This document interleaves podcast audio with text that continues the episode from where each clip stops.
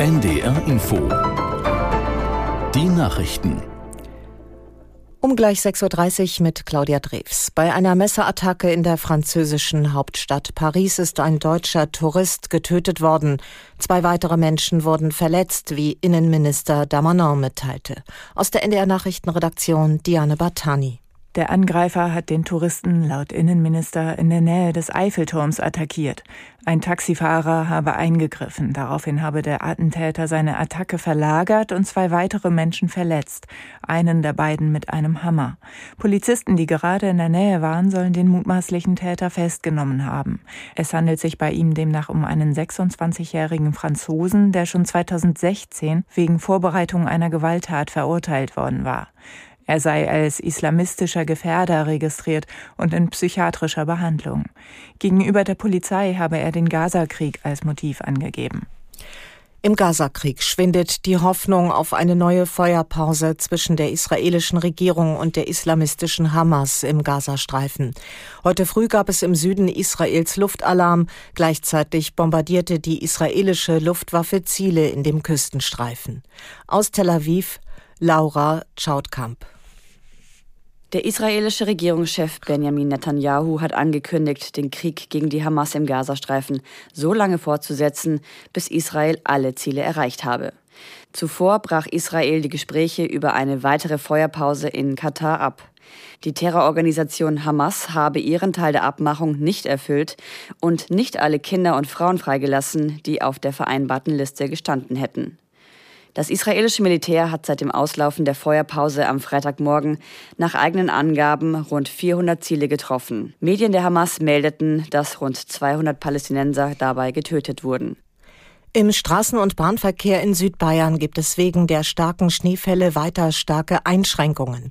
Viele Bundesstraßen sind wegen umgestürzter Bäume gesperrt. Die Polizei meldete allerdings nur noch kleinere Unfälle, bei denen es bei Blechschäden blieb. Auch im Zugverkehr ist weiter mit Problemen zu rechnen, laut Deutscher Bahn voraussichtlich noch bis morgen. Der Betrieb am Münchner Flughafen steht weiter still. Noch ist unklar, wann die ersten Flugzeuge wieder starten können.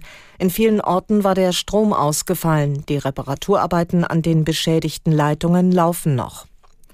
Bei der Weltklimakonferenz in Dubai wird heute über die Gesundheitsgefahren durch den Klimawandel gesprochen. Es ist das erste Mal, dass eine Weltklimakonferenz sich diesem Thema widmet. Studien warnen davor, dass vor allem Krankheiten durch Mangelernährung zunehmen. Aus Dubai Anna Osius. Studien zufolge werden im Jahr 2050 aufgrund der Erderwärmung fünfmal mehr Menschen aufgrund von extremer Hitze sterben als heute. Die Weltgesundheitsorganisation WHO warnt zudem bei steigenden Temperaturen vor einer zunehmenden Ausbreitung von Mücken, die Malaria oder das Dengue-Fieber übertragen. Um einen Klimawandel mit katastrophalen Folgen abzuwenden, hatte die Weltgemeinschaft 2015 im Pariser Klimaabkommen eigentlich vereinbart, die Erderwärmung möglichst auf 1,5 Grad zu begrenzen. Angesichts weiterhin zunehmender Treibhausgasemissionen steuert die Erde derzeit allerdings auf eine Erwärmung von fast drei Grad zu.